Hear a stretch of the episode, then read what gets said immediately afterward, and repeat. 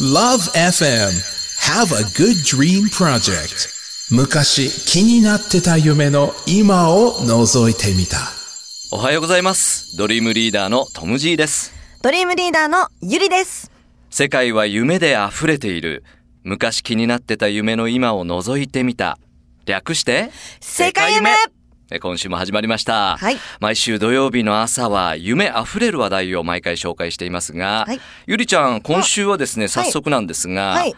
なんとアメリカでうん夢を叶えた風船が風船。話題になってるっていうのをご存知でしょうかもう風船と聞くだけで素敵なイメージがありますよね。 いいイメージありますけどもね。うんロマンチックええまあそろそろ新学期がスタートするアメリカで映画のような奇跡のストーリーが話題となっているんです。その物語の主人公となったのは、ジョージア州に住む18歳の女性のマイケイ・ヒア・カーリさん。はいえー大学へ進学するべく学生ローンに申し込んでいた彼女なんですが、そこからあ学費と寮費は賄えたものの、はい一人暮らしなんかに必要なものを購入する余裕がなかったということなんですね。なるほどねそのおマイケイヒアさんのお母さんには障害があって生活はいつも苦しかった、えー彼女のお家族で大学へ進学できた人は一人もいなかったそうなんです。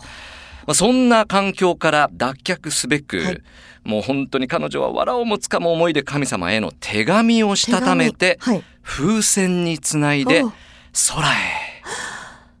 へ放ちました。その手紙にはこう書いてあったそうです。うん神様、大学へ行きたいので助けてください。Please help me going to the college. 書いてね、もう空に飛ばしたそうですね。強い願いですよ。うんう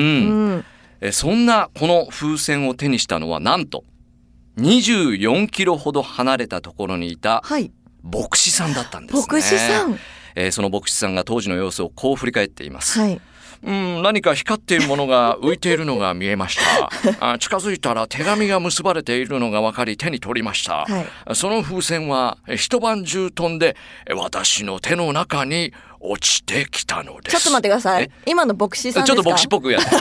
ちょっと今牧師が今降りてきた感じで、ね。あ降りてきましたええはいはい運命を感じたその牧師さん、教会のメンバーと協力して、彼女が必要としていた羽毛布団とか、うん冷蔵庫をプレゼントしたといなんうと素敵なストーリーですね。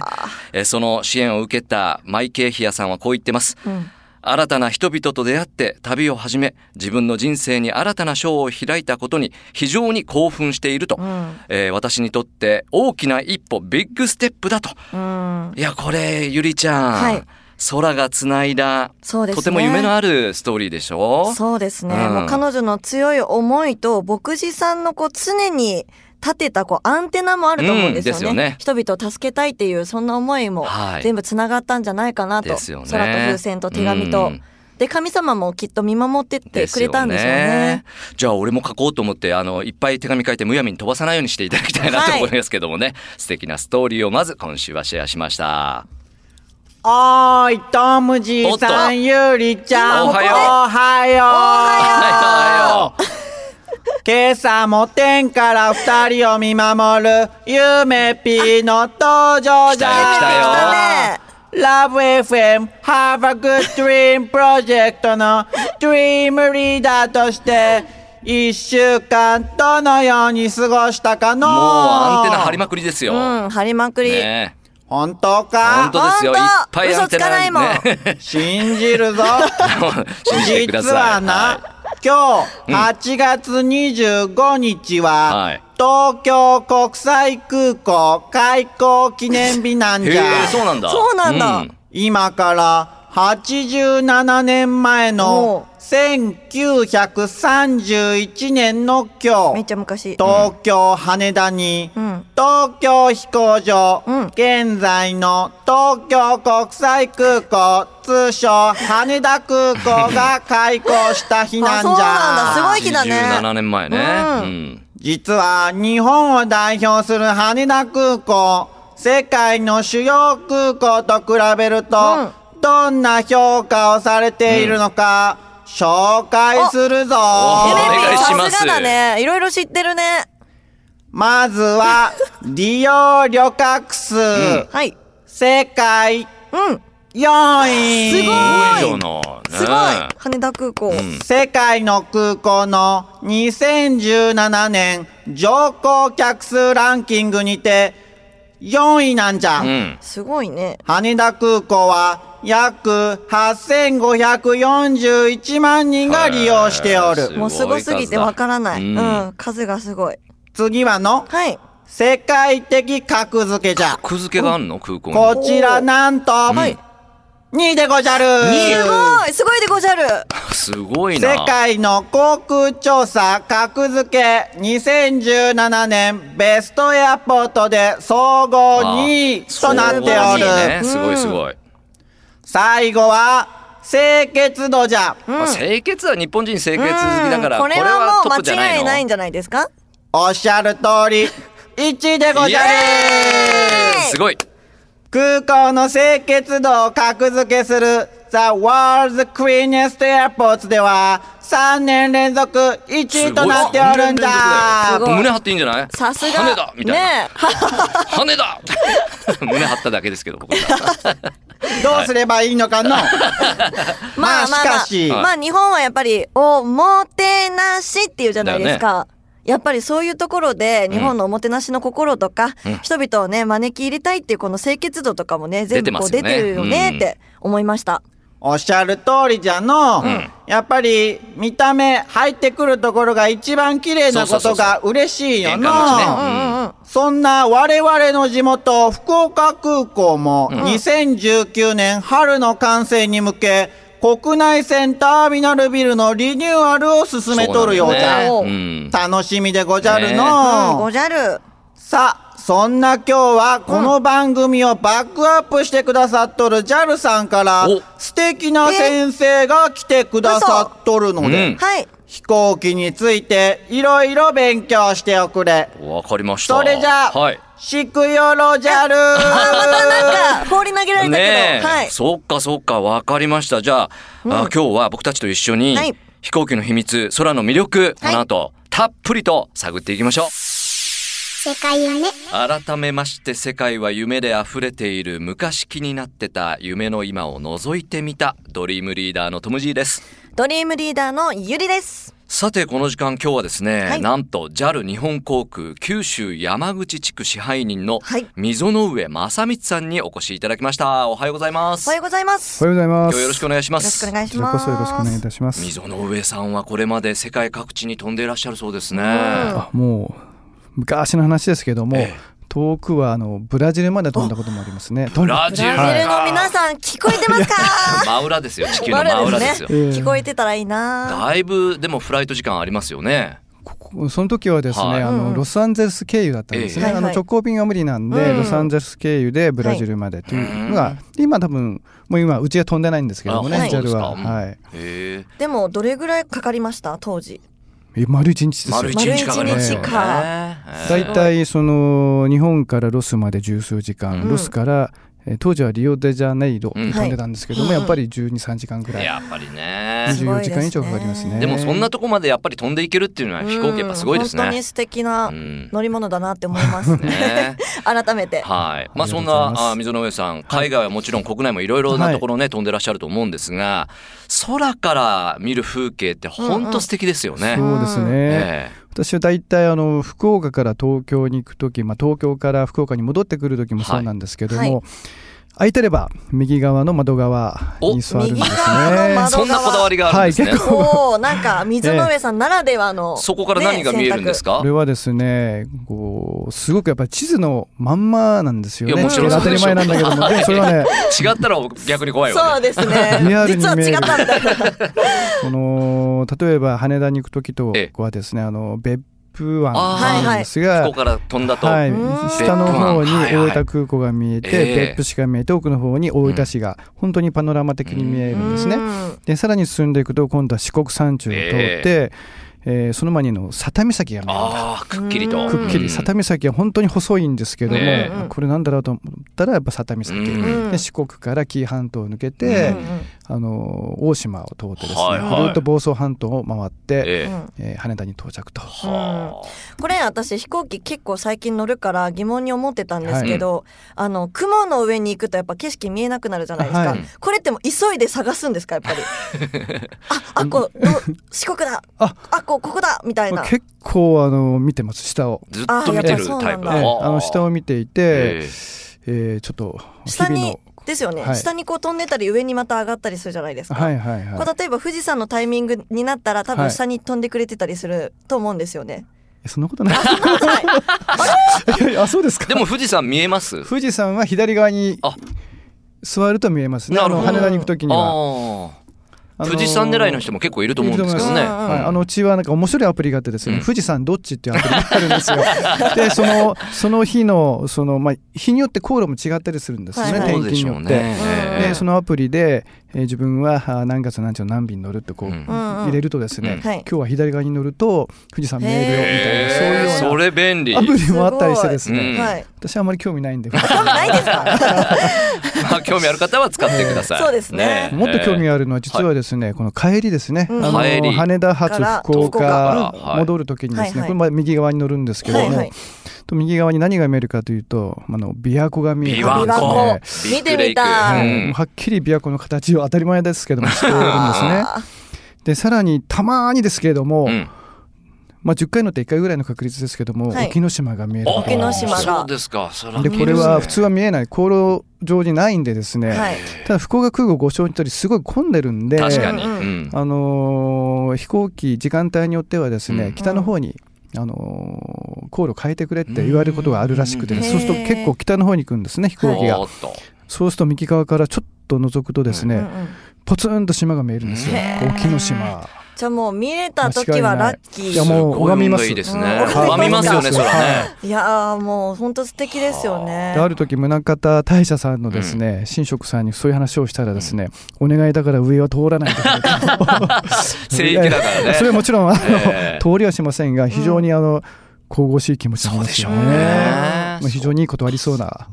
富士山よりもご霊感ねえが新たうかんなそう感じででしすょうよね。ね。まあでも初めて飛行機に乗ったらやっぱりここがあそことかわからないから、うんはい水の上さんならではの、はい視点があるわけうんで視すよね。点じゃないか。かなと今思ってたんですよね。ややっぱり初めて乗った時ってわあ飛行機飛んでる、はいはいすごいみたいなうん子供とかね。そうですね、なんか雲の上の世界みたいみたいな、そうですねもう私毎回そんな気分 でなので次乗る時はちょっとこの視点でうんいろいろ探してみたいなと、あの国際線はね全く私分かりま せんうん。そうでしょうね。なあかなのか地わかりづらいですね図分かりませんけど国内線うはんこう割と地図で頭に入ってるんでですね、うんはい結構興奮しますよ、んでしょうねおじさんになってもそうねあのでも飛行機乗ったら JAL さんとかも、はいあの機内誌とかに地図があるじゃないですか、はいありますあねれを見ながらこう行くと楽しいかもしれないですね。あこれね今あの機内 w i f i があるじゃないですかあー Wi-Fi こうあれ便利でそのこう見ると今どこを飛んでるかっていうのはリアルに分かるんですね、うんそうするとこう見た時に今自分がどこにいるのは大体わかるんで、うんそれ見るとですね、あこれはもしかしたらあ淡路島なんじゃないかとか、面白い。えー結構いろいろね、ねあの瀬戸内海の島々もこう見えたりしますし、うんあっという間ですよ1時間そう半ですか楽しいよね楽しそのいで旅っすてね。そんな楽しみ方もあるんだって今思った方、うんぜひ試してみてほしいなと思います。ですねうんちらっとさっき溝上さんからあの、はい福岡空港についてお話が出ましたが、はいうんうん結構今混雑している、はいあの南からこう入るパターンとあかそうで北すから入るパターンとかいろいろあるみたいですいろね。いろあるんですね、あの離陸とか着陸とかね。あの飛行場ってですね実は風向きがとっても重要なんですねでしょうね。はい、飛行機って非常に横風に弱いんですね。で以前この番組でも取り上げてもらいましたけれども飛行機でなぜ飛ぶかっていう時に、はいはいはいうん水力そうとうん揚力,、揚力揚力の話をはい。していただきましたけれ ども、はい飛行機はですね基本的には向かい風に向かって飛ぶ。飛ぶ離陸は離い。陸。で着陸する着んです、ね、陸もそうなんですね。うんうんはい、それはあの短い距離でその離着陸できるようにそういうようにこうしているんですね。ええで、えー日本の空港ってですね、割とあの南北に向向かってるんですね、はいはい。でそれは季節風の影響なんですようんあのご承知の通りあの冬は北から風が吹きますし、ええうんー夏は南から風が吹く、大体あの南北に向かってるんですが福岡空港の場合もですね、うんほぼ南北向かってるんですね、うんうんで正確に言うとほ南北じゃなくて実はちょっとだけ、えー左側にずれてるん斜めでにすねはい斜めにちょっとずれている、はいでそれ実は福岡空港で一番よく吹くはい。風向きなんですあよーそういうふうに設計してあるんだそういうふうに設計してあるんです素ね晴らしい、うんで基本的にあの夏は南風、はい冬は北風はいなんで、えーうん北風が強い時っていうのはですね、だいたい南から回ってくるんですね、うんで福岡空港南から回る時っていうのは天神とか、はいはいはい中洲とか通りますもんね結構パン上通るじゃないですか、初めて福岡に来た人みんなびっくりしてま すよ。え、飛行機大丈夫みたいなね。本当にあのー結構低空飛行してそくうるでんですすよねね、でその時にはあの北風が強い時はそうしてるんですけども、うんうで逆にあの南風が強い夏場はうんうんあの海側から着陸する場合がすごく多いんですね、ただ福岡の場合は空港が海の近くにあでりますすよよねね。この何が出てくるかっていうと、はい海風陸風の影響を受けるんですね、うんうんというとこれはあうのん中学校の理科で多分はい。習うらしいんですけども、はいはいはい忘れてますけど私は ちょっと記憶を掘り起こして。はいはい。皆さんプールに入るとうんこう分かると思うんですけども、プールサイドコンクリート、暑いじゃない暑でいすでかすよねめちゃめちゃ暑いですあっちっちはいね。で一方水に入るプールに入ると割とこうそう涼ですねしい、もちろん、うんはい、これ夜夜のプールって私も入ったことないんですけど夜は逆なんですよあねー夜は冷えてそうかすぐプールサイドへはその冷たくなる一方でうん水はぬるいんですよ、へえこれはあの比熱って言って、うんあの温まりやすいひねつねひねつうんひねつこはれいもあテのスト出ますよこれチェックですよはい。赤、下にひ赤引いときます。 赤線はい赤線引いときます。水は比熱が大きいんですね、うんはいあの要するに、え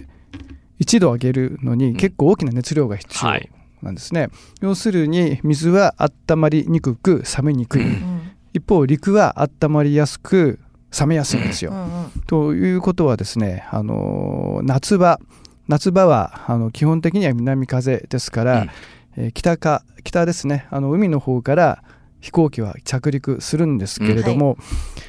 陸風海風の影響を受けるんですね。で大体10時か11時ぐらいになると、えー十分温められた陸午前中ですかね午前中の遅い時間ですね、はいはえー陸側の方の空気が温められてはあ上に上がるんですよ、へえ上昇気流いでわーっとわーっと。ははい。でそうすると今度は海からですね冷たい空気が入ってくる、うんそうすると北風になっちゃうじゃないですか、へえなるほどそうするとですね夏場でうもん実は、あのーぐるーっと回って南から降りてくる場合もあるんですよ、うんあ追い風が強すぎてダメなんだダメなんですね、うん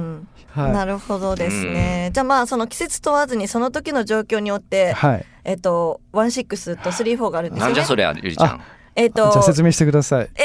えー、おわゆりちゃん知ってるんでしょえっとちょちょっとだけ知ってます、うんちょっとだけ海の方から降りる方が16そう、うんでその天神側から来る方が34っていうそれはなんか暗号かなんかですかえ名前です名前名前あの滑走路の名前です、ね、溝の上さんに説明してもらいましょう、あの正確に言うと、はい名前なんですけれども、あの ー空港の向きっていうのは360度はい。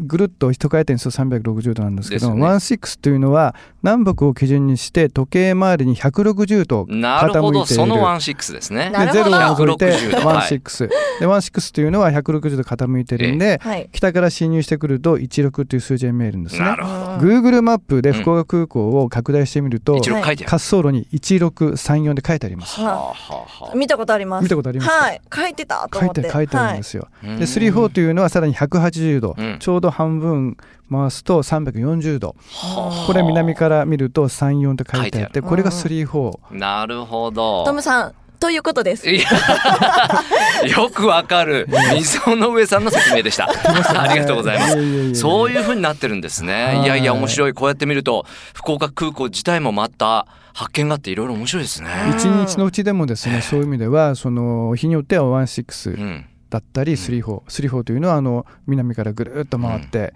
うんうんくるやつなんですけどうもん福岡はですねあのやっぱり市街地なんで基本的にやっぱ騒音うん。等々大きなもいろいろ問題を抱えているわけですね、まあ、そういう意味ではあの少々の追い風でもですね北から降りるんですようんあんまり市街地は通りたくないんでうんですねできればってことでですきね。れば避けたいというところがあるんでただしあの追い風が強すぎちゃうとああのーこう走ってても、うん追い風参考記録で あの陸上みたいにりはいええあの記録認められないじゃないですあか同じように飛行機もです追い風が強いと着陸するとき、うんあの背中を押されてですね、うんオーバーランし結ちゃ構うオーバーランしちゃう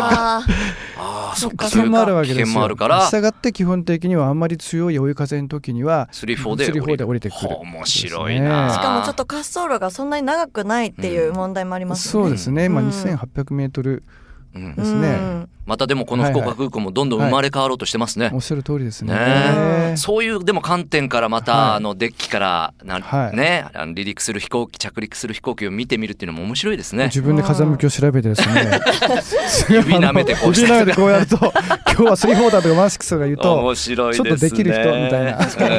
いやいや本当夢のあるうんはい話感をじシかなェアいただきましたけれどもいえいえいえいえ、さあどうでしょうあの今日はですねあの JAL 日本航空九州山口地区支配人の溝上さんをお招きしてお話を伺っておりますけれども、はいまあ最後にちらっとだけこう空好きな方へですね。はいえー一言メッセージをいただきたいですし、まあ、パイロットになりたいとか、うんやっぱりねあうのん飛行機航空会社系行そうきでたいすねっていう子どもたちも夢持ってる人もいると思うんですよ。はい。そういう方にちょっと一言メッセージをいただきたいと思いますはが。い空の日っていうのがあるんです、ね、あありますね。はい、 9月。 9月の20ですかね通常は20日なんですけれども、はいなんですけどもまあ、空港によってこういろいろこの土日を選んでですね、はいいろんなイベントやをっねてます、うんうんで今回福岡空港に関して言うと9月の8日8日土曜日うん。にやりますんで、うんはい。国際線のターミナルでやってますんで、うんはいはい空が好きな方、うんあと CA の制服をちょっと着てみたい人んそういう体験もできるんだ。 はいもちろんできいろまんすな体験ができますね。いろんな体験ができますんで、うんぜひあの足を運んでいただければなと思っていますわ。かりました、はいありがとうございます。今日は貴重なお話、JAL 日本航空九州山口地区支配人の溝上正光さんに夢のあるお話を伺いました。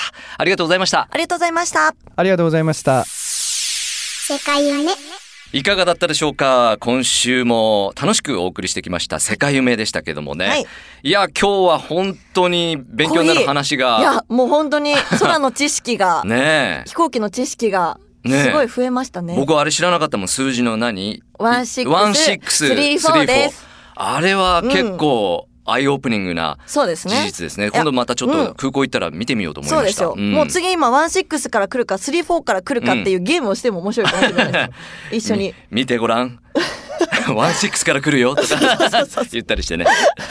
でもあれ覚えてる、はいゆりちゃんは、あの、はい非熱ってやつ。はい、ねしっかりインプットしました。ねえはこういったとテスこトろにも出るんで。 はい。 しっかりと抑えながら今後も楽しく進めていきたいなと思います。はいえーちなみにこの番組の特設サイトもありますんで、よかったら時間のある時に lovefm.co.jp スラッシュドリームはい。チェックいただきたいですし、はいポッドキャストもやってますからね。そうですね。聞き逃したっていう方もでですね、ぜひチェックしてください。はいそしてメッセージも募集しております。はい。気になった、えっ、と、夢のお話だったりとか、今気になったけどわからない、これどうなんですかっていうメッセージだったりとかえ、たくさんお待ちしております。e メールは 761-lovefm.co.jp、761-lovefm.co.jp まで送ってきてください。お待ちしておりますお待ちしてます。それではまた次回になります。世界は夢で溢れている。昔気になってた夢の今を覗いてみた。ドリームリーダーのトム・ジーと。ドリームリーダーのゆりでした。 Have a good dream!